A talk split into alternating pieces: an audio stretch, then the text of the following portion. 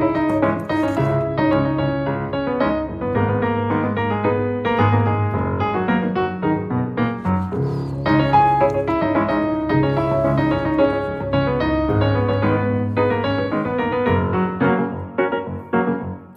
Edição 17 do Geometria Variável, Nuno Severiano Teixeira, professor universitário, presidente do Instituto Português de Relações Internacionais, Carlos Coelho, antigo eurodeputado do PSD, presidente da plataforma Nossa Europa, a produção é da jornalista Ana Fernandes, os cuidados técnicos de emissão de Nuno Isidro. Esta semana nós escolhemos falar de três tópicos. Moçambique finalmente a pedir ajuda internacional e Portugal vai ajudar, os 75 anos das Nações Unidas e uma proposta de uma juventude partidária, no caso a JSD, que tem uma nova liderança e que quer juntar toda a direita, com exceção da extrema, para fazer coligação para as autárquicas. Mas antes, e fazendo jus ao nome deste programa, Geometria Variável, vamos ver em passo rápido, mas em passo não ligeiro, o que pensávamos que esta semana que passou iria ser e uh, desafio a irmos ponto por ponto e vamos começar aqui por casa pode haver algum afloramento das presenciais. Ainda não vamos ter o anúncio da candidatura do Presidente da República. Parece que é só para novembro, não é? já foi setembro. Já foi... Todos os outros candidatos vão querer aparecer na fotografia, portanto vamos ver epifenómenos de pronunciamentos para ganhar espaço mediático. A pré-campanha está em marcha, não é? Uhum diz. E talvez para a semana haja qualquer coisa é, de orçamento. Era isso que eu ia dizer, porque nos estamos a aproximar da data e naturalmente que as negociações devem estar a decorrer. Devem estar a decorrer, mas Nuno, ainda não há fumo branco. O líder do PCP, Jerónimo Sousa, esteve aqui na Antena 1 a ameaçar que o PCP pode sempre votar contra, com o presidente, que ainda não é candidato, a dizer que quer um orçamento viabilizado à esquerda, uma intervenção incomum, para dizer o mínimo, e o Primeiro-Ministro a voltar a dramatizar sobre a crise política, é semana sim, semana não, ao espectro da crise política que não pode acontecer até 9 de março de 2021, porque a Assembleia não pode ser dissolvida, nem o Presidente pode demitir o Governo. Pode ser que eu me engane, mas acho que Portugal não se pode dar ao luxo de não ter, neste momento da sua vida, eh, da sua história, de não ter um orçamento aprovado. Portanto, Impossível eu... os duodécimos. Não, os duodécimos são sempre possíveis, mas durante um período curto. Mas não penso que seja isso que é desejável. Isso é um luxo para o período em que estamos a viver e haverá certamente muita gesticulação política até lá, mas eu espero que haja orçamento. E à esquerda, Carlos? É verdade que Jerónimo Sousa fez essa afirmação, mas as teses que ele submete para o Congresso dizem que o PCP faz um balanço positivo, embora limitado, dos anos da geringonça. E, portanto, esta ideia é verdade que serve também para justificar o seu papel uh, na geringonça, mas significa que não há um bater de porta. Eu mantenho a tese de que. É teatro. É teatro. Ora. Gesticulação política. Muito bem. É mais elegante. Ora bem, nas presidenciais passaram-se algumas coisas. Temos as entrevistas de Ana Gomes, Marisa Matias foi à Grécia ver o campo de refugiados de Mória, João Ferreira reuniu-se com a CGTP, André Ventura foi reeleito presidente do partido à terceira e com menos gente na sala. Que atualização é que há para fazer? Do ponto de vista das presidenciais, não creio que haja muita. Estavam todos à espera do anúncio da recandidatura do professor Marcelo Rebelo de Souza. É, nós acertámos a semana passada é. quando dissemos que isto ia acontecer. Vá lá, acertaram em política nacional, do que não é costume. O Nuno apostava nas dificuldades que o regresso às aulas iam trazer para esta questão uh, do Covid. Vamos ouvir toda a gente diz, enfim, especialistas dizem que o fecho das escolas foi determinante na contenção no período de confinamento, agora que se regressa às aulas presenciais, preciso ter atenção e ter procurar perceber se isso tem ou não tem um efeito. E uh, o disparo dos casos de Covid em muitos países europeus surgiu com maior incidência entre os 20 e os 30 anos. E se é verdade que algumas das razões têm a ver com estilos de vida, festas, a sensação de que os jovens estão mais imunes a este vírus do que os mais idosos, etc., a maior parte das autoridades de saúde da Europa consideram que teve muito a ver com o recomeço das aulas nas universidades. A ideia de que a escola é uma forma de transmissão do vírus, ou que facilita a transmissão do vírus, está neste momento em cima da mesa de muitas das autoridades de saúde europeias. A maioria das universidades norte-americanas continuará durante este semestre, portanto até ao final do ano, janeiro, em aulas eh, online.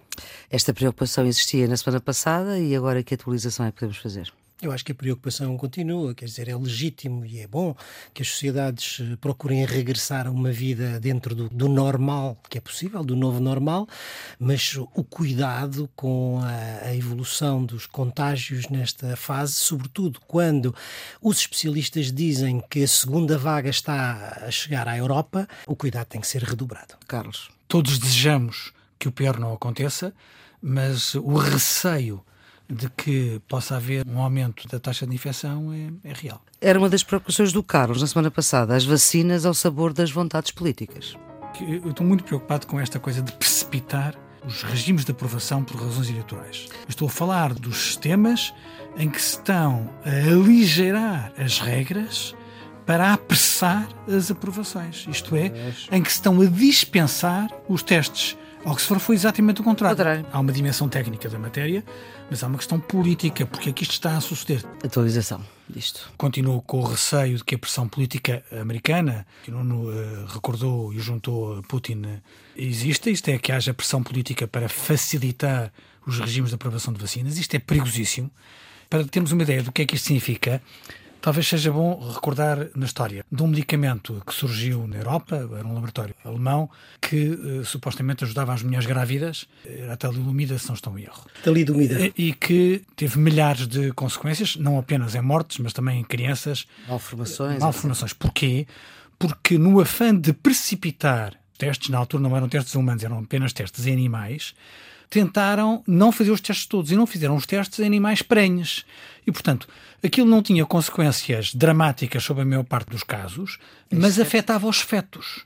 Era dramático para mulheres grávidas. É esse tipo de situações que nós não queremos repetir, isto é, não queremos aumentar um problema de saúde pública com uma vacina supostamente testada mas não suficientemente testada, que é lançada por razões políticas uhum. ou económicas cedo demais e que depois tem consequências terríveis. Ora bem, e este tema cruza com um tema que nós nunca largamos aqui, que é a falar das eleições americanas. Aliás, vamos ouvir o Nuno dizer que até 3 de novembro não há outro remédio.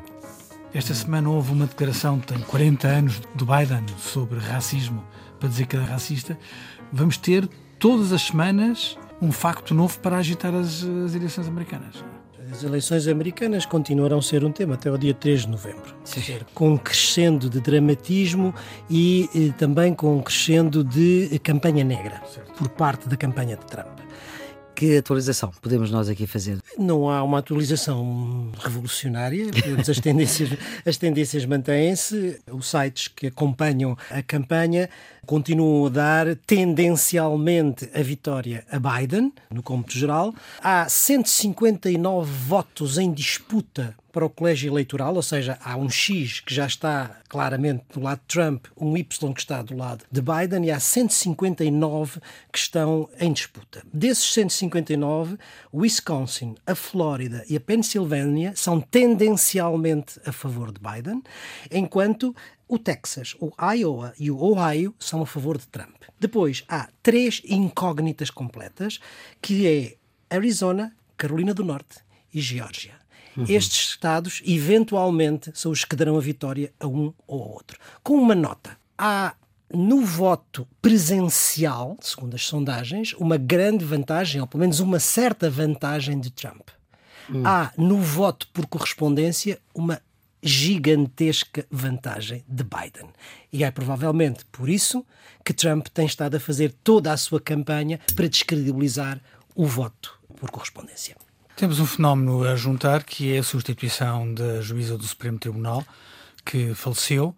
Há três mulheres aparentemente na disputa. Primeiro, em situações similares no passado, o Senado recusou precipitar a substituição da vaga no Supremo hum. para dar espaço a que o novo presidente dos Estados Unidos apresentasse o seu candidato.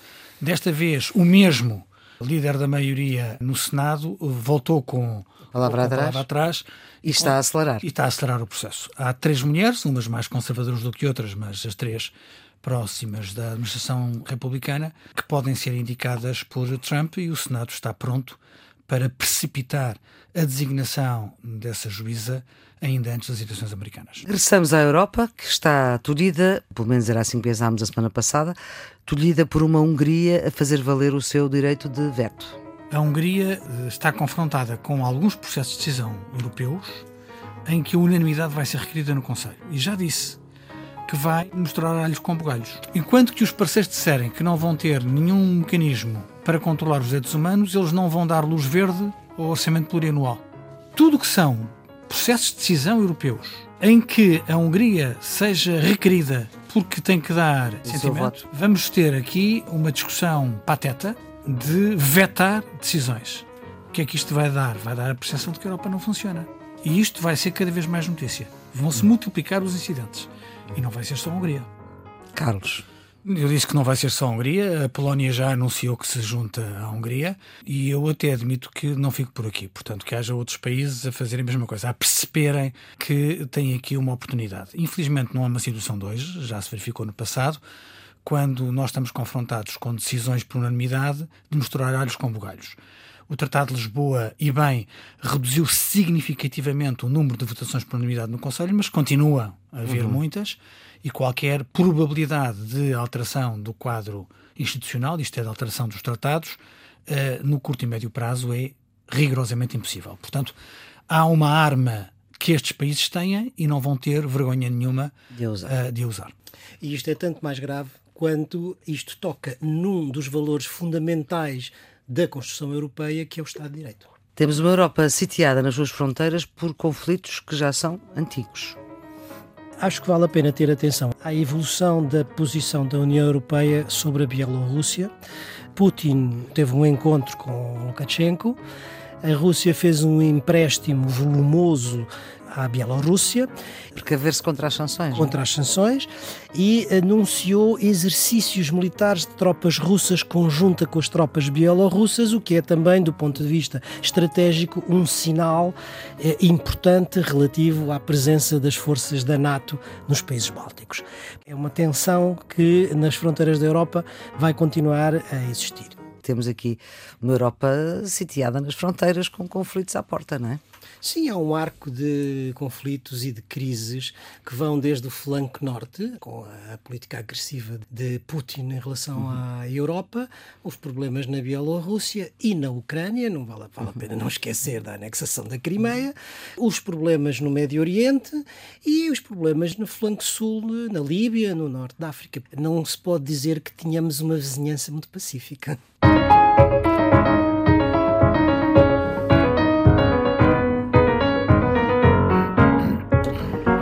Seguimos nesta 17 edição do Geometria Variável com Nuno Severiano Teixeira e Carlos Coelho, os residentes do Geometria, para o tema que escolhemos olhar em pormenor, Moçambique, situação em Cabo Delgado, na província de Cabo Delgado descontrolada, e como ambos disseram em anteriores programas, nada se podia fazer enquanto o governo moçambicano do presidente Felipe Nyusi não pedisse ajuda, e esse pedido foi feito. E isso é uma boa notícia, porque é o princípio de uma eventual solução para o problema.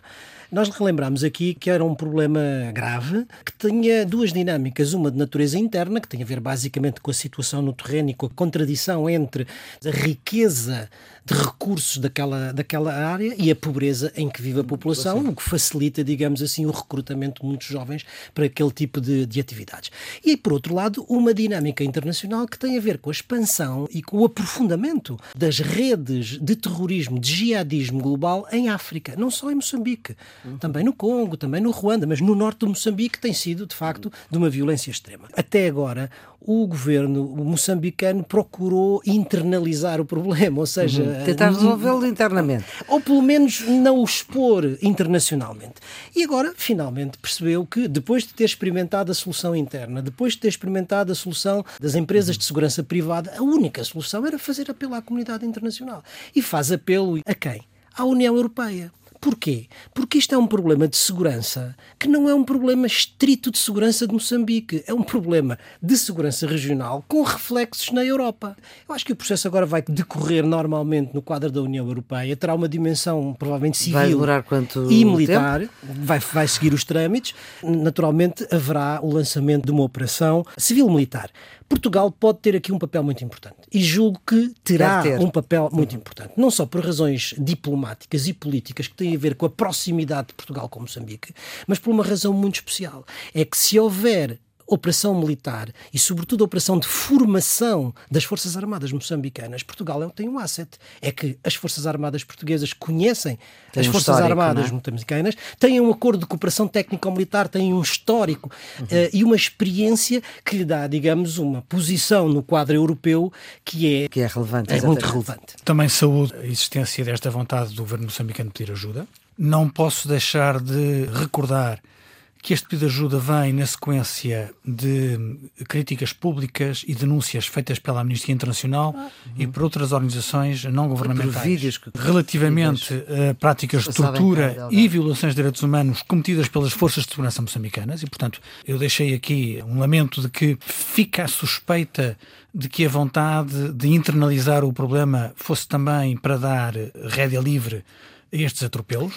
Estes atropelos não podem continuar sem a denúncia internacional e, portanto, já há esta vontade de pedir ajuda. Esta vontade traduziu-se no envio de uma carta ao alto representante para a apoio externa da União Europeia, o Sr. Borrell. Não há nenhuma decisão ainda das instituições europeias. O que há é a vontade comum, quer do governo moçambicano, quer da União Europeia, de abrir um diálogo político focado em desenvolvimentos humanitários, e estou a citar, e questões de segurança em Cabo Delgado. E, portanto, eu acho que há uma vontade de abordagem alargada que tem uma componente humanitária, mas também uma componente de segurança, e isto é hum, muito importante. Creio que vale a pena dizer que há, no entanto, uma questão interna. O diálogo entre o governo e a Renamo agora é mais importante porque há um inimigo comum e eles têm que se entender internamente para combater esse inimigo comum. Naturalmente, esta operação pode ter um papel muito importante do ponto de vista da estabilidade, mas isto não resolve os problemas de fundo de natureza económica e social e de relação confessional, etc. E isso, naturalmente, necessita também da vontade política interna e do diálogo entre os vários interlocutores: o governo, a igreja, as comunidades locais e as próprias empresas internacionais que operam naquela zona zona e podem ter um papel económico e social uhum. de apoio às populações que é muito importante. É um mundo que cada vez mais precisa de umas Nações Unidas. Elas nasceram há 75 anos para evitar conflitos. Ah, vamos aqui recordar Harry Truman, então o presidente democrata dos Estados Unidos, que ah, ergueu o sonho que foi também de outro presidente, também democrata, Roosevelt. If we had had this charter a few years ago, and above all the will to use it, millions now dead would be alive. If we should falter in the future in our will to use it, millions now living will surely die. Well, there's a time for making plans, and there's a time for action. The time for action is here now. O tempo para a ação é agora, e se tivéssemos esta carta há uns anos, muitos daqueles que estão mortos agora estariam vivos. De facto, há cada vez mais dificuldade de acalmar estes conflitos que vão uh, estalando e as Nações Unidas uh, têm também dificuldade nesse acalmar de conflitos. Vamos lá ver. As Nações Unidas são fundadas no final da guerra para acabar com a guerra. Basicamente era isto. Acabar com as duas guerras que se tinham passado na primeira metade do século XX. Juntando a isso, garantir os direitos humanos, e o desenvolvimento das populações. E durante este período, já há 75 anos, não é? Houve muita coisa que foi conseguida e, e o mundo seria muito pior se não tivesse havido as certo, Nações Unidas. Certo. Uhum. Não é? Há muita gente que foi tirada da fome e da pobreza, muitas doenças que foram erradicadas, a poliomielite, a tuberculose, tudo isso é, é trabalho das Nações Unidas. Muitos conflitos foram evitados, quer dizer, esta invenção extraordinária que são as operações de paz, evitaram, travaram, mitigaram muitos conflitos. Timbor que o diga, por exemplo, uhum. e constroem e construíram Estados. Uhum. As Nações Unidas foram fundamentais para promover as descolonizações. Portugal que o diga, não é verdade? Há todo um, um conjunto de sucessos que melhoraram o mundo por causa das Nações Unidas. Mas também há fracassos. Os refugiados continuam, as violações dos direitos humanos continuam, as Nações Unidas não conseguiram travar genocídios como o Ruanda ou como a, a Jugoslávia. Porquê? Eu acho que aí é o ponto central que faz com que nós hoje tenhamos que pensar isto. ponto central é porque há um conjunto de Estados que são membros permanentes do Conselho de Segurança, que é a única instância capaz de emitir resoluções que são vinculativas e, e mandatar a força militar, não é? Uhum. Se vê bloqueada quando aqueles cinco que têm uma herança da Segunda Guerra Mundial, que é o direito de veto, o usam. Consenso. Os Estados Unidos, a Rússia, a China, a França e o Reino Unido quando um destes não está de acordo e veta, há uma disfuncionalidade no interior da organização que fica paralisada. Paralisa. A Guerra Fria, por exemplo, paralisou. Como hoje, esta segunda Guerra Fria entre a China e os Estados Unidos está a paralisar. Basta olhar para a incapacidade de ter uma estratégia global na luta contra a pandemia. E é, esta, é este, digamos, o grande esforço que se tem feito desde há muitos anos para fazer uma reforma que é sempre inviabilizada, porque, obviamente, um desses não está de acordo e veta. Hoje há mais qualquer coisa que se junta a esta paralisia. É que a liderança das Nações Unidas não quer liderar, ou seja, os Estados Unidos não querem liderar e, mais do que isto, estão a atacar os princípios básicos do multilateralismo sobre o qual assentam as Nações Unidas. E, portanto, a crise é bastante grave e vai depender em grande medida, do que aconteça no dia 3 de novembro nas eleições americanas. Independentemente da presidência das Nações Unidas ser nestes 75 anos do português António Guterres. Antes de mais, parabéns à ONU. 75 anos é uma data bonita. Eu estou de acordo que é uma data com uma folha de resultados positiva. Na paz, no desenvolvimento, em causas globais como o ambiente, a ONU e os seus organismos deram um passo muito importante para assegurar que o nosso presente é melhor do que teria sido se não houvesse Nações Unidas. É verdade que há falhanços, a ONU também é, é fruto do, dos homens. Esses falhanços devem nos acordar para a necessidade da reforma da ONU. Como o Nuno acabou de dizer e bem, não faz hoje nenhum sentido que sejam estes e apenas estes os cinco países que têm capacidade de veto dentro da ONU. A estrutura da ONU hoje já não corresponde aos equilíbrios geopolíticos e geoestratégicos do mundo atual. O que é era preciso é, acontecer para mudar é, essa estrutura? Mas não, evidentemente, é a situação da pescadinha de rabo na boca. Não é possível uh, alterá-la sem o consentimento deles. Agora, parece-me evidente que alguma coisa tem de acontecer, porque a ONU arrisca-se a perder credibilidade. É muito importante a Assembleia Geral, que é um palco para que as nações façam ouvir a sua voz na ordem internacional. Como aconteceu agora? Sim, sabemos que, que cada um dirá de, de, sua justiça. Tanto quando vi António Costa vai fazer uma boa intervenção esta noite, mas a intervenção de, de Bolsonaro foi uma tragédia. Aquilo estava cheio de mentiras e de, e de fake news. A circunstância de haver um palco em que todos os dirigentes do mundo podem São fazer ouvir a sua voz, acho que, é, acho que é muito importante. Também parabéns a António Guterres, que está a fazer o melhor que pode e que as uma circunstâncias situação permitem, muito difícil. Uma situação muito difícil para garantir a visibilidade não apenas para a ONU, mas para garantir que o multilateralismo continua a ser um valor nos dias de hoje. Por estas razões que o Carlos está a dizer, pela dificuldade, pela crise que a ordem internacional atravessa hoje, o multilateralismo continua a ser fundamental. Certo. Não há multilateralismo sem as Nações Unidas. E, portanto, uhum continuam a ser precisas as Nações Unidas. Durante estes últimos anos houve várias tentativas de reforma, pelo menos seis tentativas de reforma, que caíram todas elas porque procuravam retirar alguns dos membros ou acrescentar membros e nunca houve consenso quais os que se deviam acrescentar. Agora, há outra fórmula, talvez menos uh, evidente, talvez menos eficaz, mas que pode ter um caminho, que é em determinado tipo de questões que toquem com questões absolutamente fundamentais dos direitos humanos, genocídio, violações, etc., que seja suspenso o veto.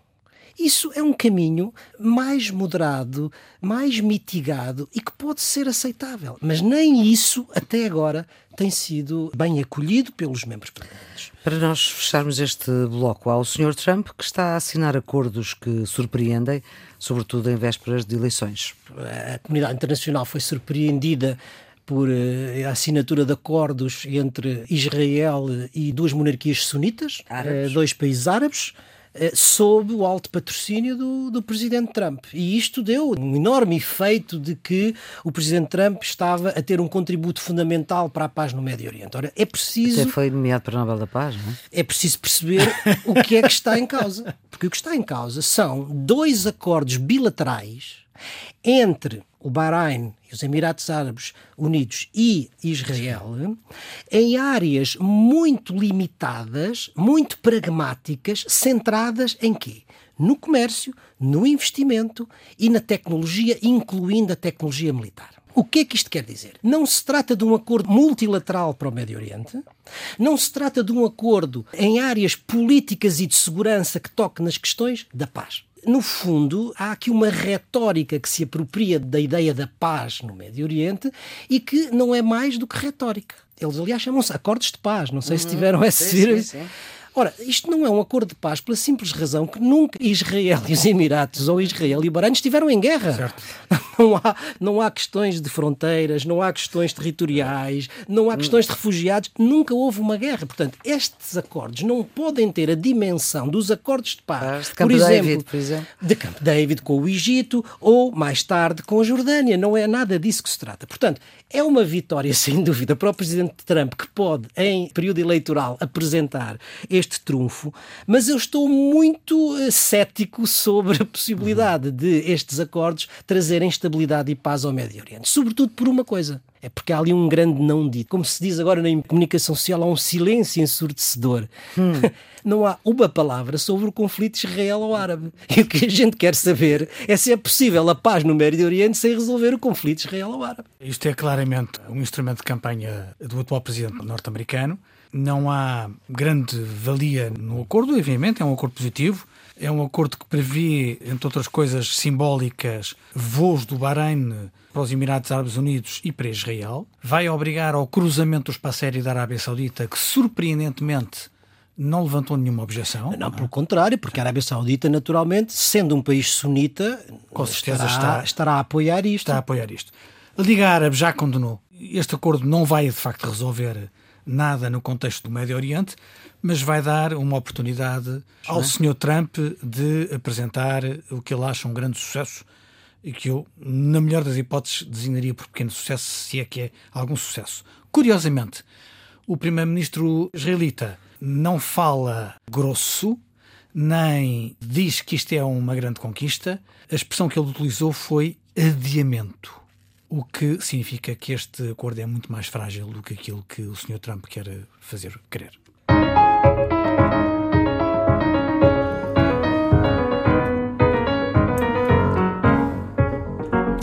Por cá, à direita, quando há uma esquerda que se entende, mas não se coliga, a direita houve uma iniciativa da JSD, da Juventude Social Democrata, da qual o Carlos foi presidente há muitos anos, uma coligação para as autárquicas com toda a direita, exceto o Chega.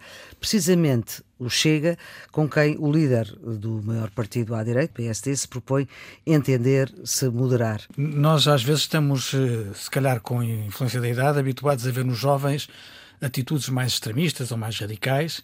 A iniciativa de Alexandre Poço põe o dedo na ferida do radicalismo.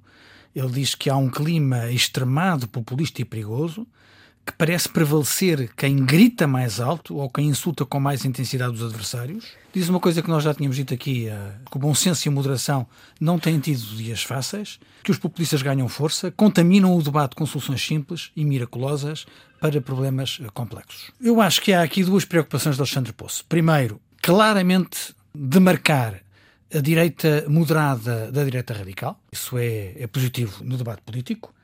E, em segundo lugar, acho que é legítimo dizer uma preocupação com a CDS. Acho, tirar o Chega do caminho. Acho que é isto que está na preocupação. Acho interessante que ele tenha tomado esta iniciativa. Vamos lá ver. Ele é presidente da JSD. Sim. O líder do PSD prevê poder eventualmente entender-se com o Chega se o Chega se moderar. Isso foi uma interpretação que foi feita de uma declaração de Rui Rio. Eu, Já o disse duas vezes. Sim, eh, eu acho que não, não, disse, não é possível, no curto prazo, que haja qualquer evolução nesse sentido, na minha opinião. Aliás, os debates que ocorreram neste Congresso do Chega e os documentos aprovados colocam-no claramente fora daquilo que pode ser qualquer espaço de convivência democrática nacional. Quer dizer, para si. Sim, para mim, com certeza. E acho... Esta proposta não, não deveria ser feita mesmo pelo Presidente do Partido, se bem que o Presidente do Partido, pelos vistos, não estará de acordo com ela.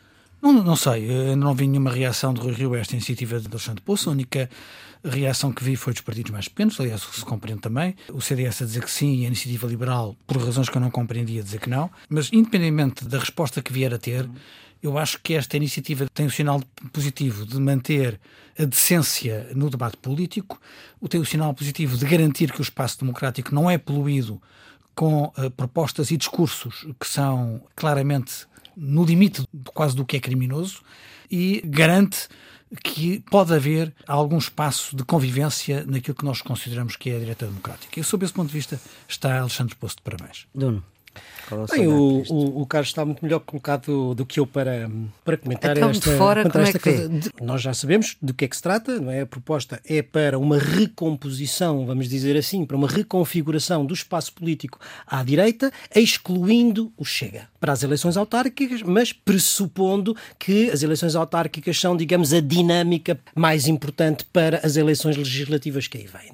Já temos algumas reações, portanto, o CDS que vê com interesse, mas apenas a velha coligação, a velha no sentido tradicional, coligação CDS-PSD, a iniciativa liberal que diz que não é uma coisa séria porque foi feita em público e não em privado, e o silêncio do próprio Partido Social Democrata, a direção do Partido Social Democrata. Eu acho esta proposta vista de fora interessante a vários títulos. Interessante porque estou de acordo com o que o Carlos disse relativamente ao que ela introduz, ao que ela revela de decência na política, de defesa da moderação, mas ela é interessante mais do que isso porque nos permite perceber qual é o debate sobre a reconfiguração do espaço político da direita, que aliás o Presidente da República tinha antevisto há um ano atrás, direita, há um ano atrás, e quais são as estratégias possíveis possíveis para aquilo que é central, que é o relacionamento entre a direita democrática e a direita radical ou a extrema-direita populista. Este é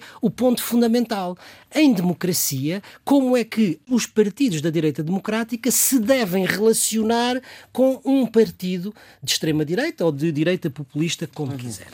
O que nós sabemos, porque há trabalhos feitos do ponto de vista da ciência política baseada em experiências do norte, do centro da Europa, é que há normalmente três modelos possíveis para esse relacionamento. O primeiro é o de ignorar. Os partidos da direita democrática ignoram os partidos populistas.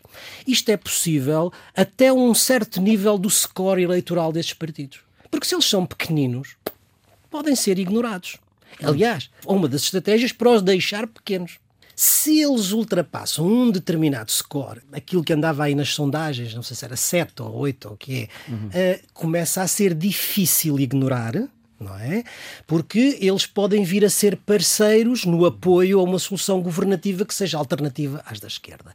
E aí aparecem outras duas soluções, ou outras duas estratégias políticas. Uma é combater firmemente, demarcar-se e combater, e a outra é a de colaborar ou seja, procurar integrá-los. Neste quadro, aquilo que me parece, lendo esta proposta, é que, tendo em conta aquilo que significa eleitoralmente hoje o Chega, nós não podemos contar com sondagens, só depois claro. das coisas. A mim parece-me que talvez o Alexandre Poço tenha, esteja a ter, a ser mais, a ter mais bom senso do que o Dr. Rui Rio. Carlos, tem alguma coisa a dizer? Não, espero que o Rio responda à iniciativa de Alexandre Poço. Acho que o Presidente do JST eh, merece uma resposta e espero que seja uma resposta eh, na linha daquilo que eu sempre vi o PSD fazer. A professora Graça Carvalho diz que os princípios do Chega não se coadunam com os princípios do Dr. Sá Carneiro.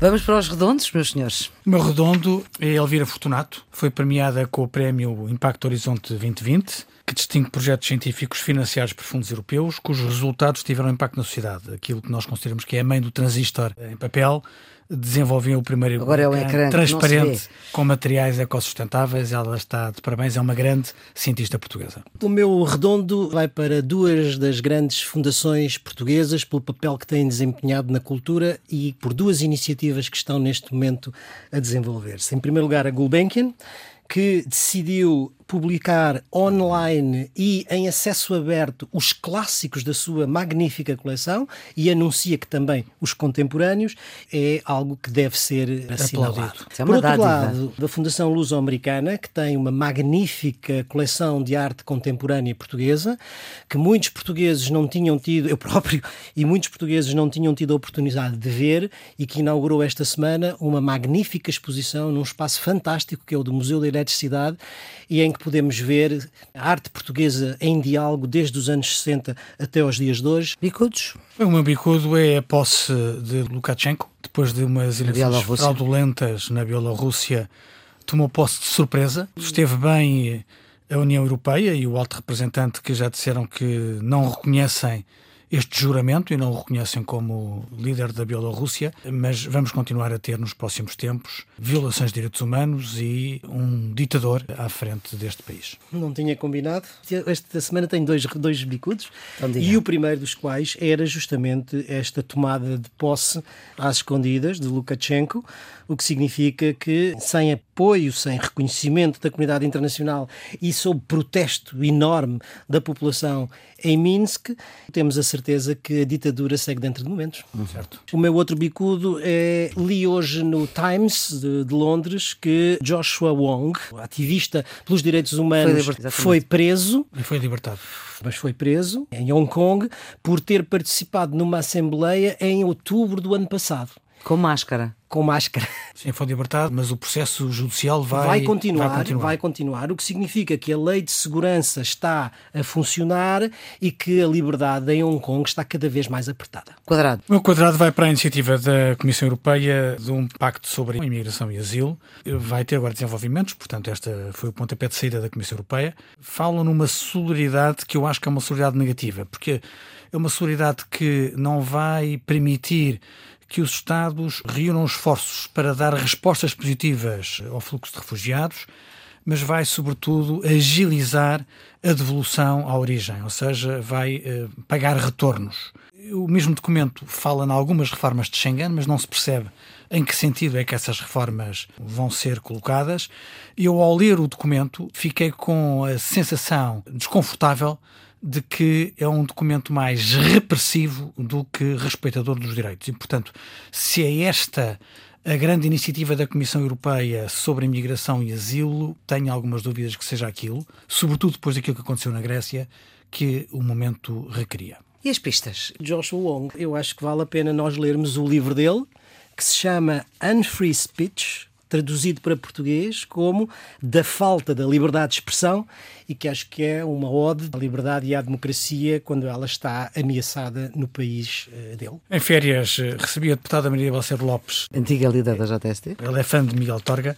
Levou-me um pequeno livro de Miguel Torga chamado Portugal, que é uma delícia é uma viagem pelas regiões de Portugal em que se percebe que ele adora Trás-os-Montes, como não podia deixar uhum. de ser. E o Alentejo. E o Alentejo. E é, Ora, tem bom gosto. E é de uma mordacidade. Uh, não desfazendo todos os outros sítios de Portugal. É de uma mordacidade divertida relativamente a outras zonas. E aquilo que ele descreve sobre Coimbra é de ir às lágrimas.